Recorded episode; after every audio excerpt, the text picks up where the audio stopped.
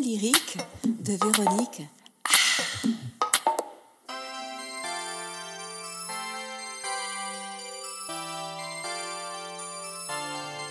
Vendredi dernier, c'était le vendredi 25 novembre 2022. C'était la journée internationale pour l'élimination de la violence à l'égard des femmes. C'est une journée qui est soutenue par l'Organisation des Nations Unies. Mais en fait, qu'est-ce que c'est que le 25 novembre? Le 25 novembre a pour origine l'assassinat, le 25 novembre 1960, des sœurs Mirabel, trois militantes politiques dominicaines, un assassinat commandité par le dictateur Rafael Trujillo en République dominicaine. En réponse à cet acte odieux, la République dominicaine a proposé à l'ONU que cette journée soit une journée de lutte contre les violences faites aux femmes. En 1993, l'ONU a défini le terme violence à l'égard des femmes comme étant tout acte de violence dirigé contre le sexe féminin et causant ou pouvant causer aux femmes un préjudice ou des souffrances physiques, sexuelles ou psychologiques, y compris la menace de tels actes, la contrainte ou la privation arbitraire de liberté, que ce soit dans la vie publique ou dans la vie privée. Puis, le 17 décembre 1999, l'ONU a proclamé le 25 novembre comme étant la journée internationale pour l'élimination de la violence contre les femmes l'ONU a invité les gouvernements, les organisations internationales et les ONG à organiser des activités pour sensibiliser le public à la question des violences commises à l'encontre des femmes en faisant de cette journée une célébration internationale.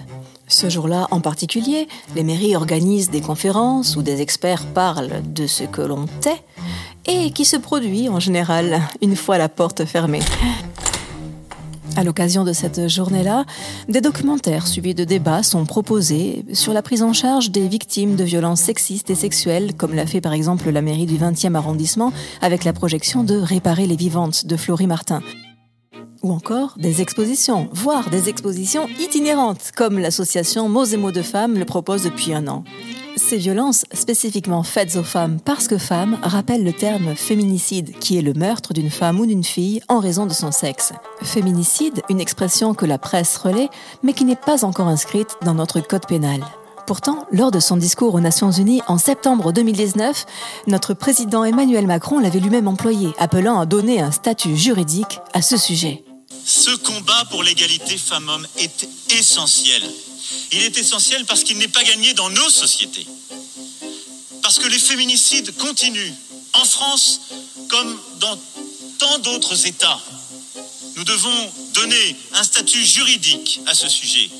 Mais en réponse, le Dalloz avait écrit un petit article le 8 octobre 2019 à notre président. Oh, le petit péteux Comment a-t-il osé? Kinex non, le féminicide ne doit pas être pénalement qualifié. Kleenex. Considérant que le droit n'a pas vocation à être l'otage d'associations vindicatives s'arrogeant le monopole de la représentation de la souffrance légitime des femmes et l'instrumentalisant pour faire prospérer les revendications militantes. Kleenex. Le Conseil de Paris a pris la décision dernièrement que chaque 25 novembre, les élus prendraient des actions symboliques en mémoire des victimes de féminicide afin de célébrer les victimes et les survivantes. Raphaël Rémy Leleu a expliqué qu'en 2021, le bilan est catastrophique. Un million de femmes harcelées au travail par an en France, trois viols par heure. 122 femmes tuées par leur conjoint ou ex-conjoint, et je la cite, que le bilan de 2022 s'annonce encore plus horrifiant. Cette journée du 25 novembre permet à certaines personnes de qualifier, de réaliser que ce qu'elles vivent sont des violences. Cette prise de conscience est une première étape essentielle pour se diriger vers la reconstruction. Certains se demandent pourquoi ne part-elle pas puisqu'elle subit des mauvais traitements de la part de son mari. Or, c'est justement parce qu'il a la garantie qu'elle ne partira plus, qu'il la maltraite. Parce que ces maltraitances sont inscrites dans un mode de fonctionnement qui anesthésie l'agressé, qui n'a plus les moyens de répondre et dont l'estime de soi est au ras du sol. Les violences faites aux femmes le sont par cycle et incluent les violences physiques, sexuelles, morales et économiques. Bien que la femme soit la seule à avoir le pouvoir de se sauver, il est clair qu'elle fait face à un système pernicieux, culturellement organisé, qui laisse peu de chances de s'en extraire en demeurant isolée. C'est là que des tiers neutres, comme des associations locales, peuvent être d'un grand secours comme écoute et comme ressource.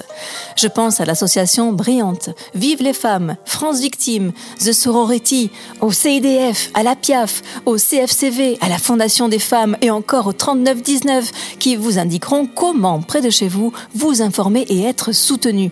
Prendre contact, c'est poser un premier pas vers la libération, même si cela prend du temps ou que finalement vous faites machine arrière, aucune inquiétude. C'est le processus classique de défense, tout va bien. Oui, vous êtes en vie, vous respirez, vous êtes debout. C'est déjà une belle victoire. En temps et en heure, vous réagirez différemment. Le changement est déjà en train d'opérer en vous. En réalité, lutter contre toutes les violences, c'est tous les jours, mais si le 25 novembre peut être une étincelle pour que des sœurs ouvrent les yeux et que des hommes ne soient plus dans le déni, c'est déjà énorme.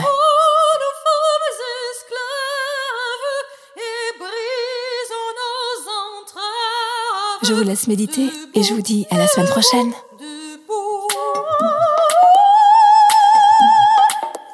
La chronique, parfois lyrique, de Véronique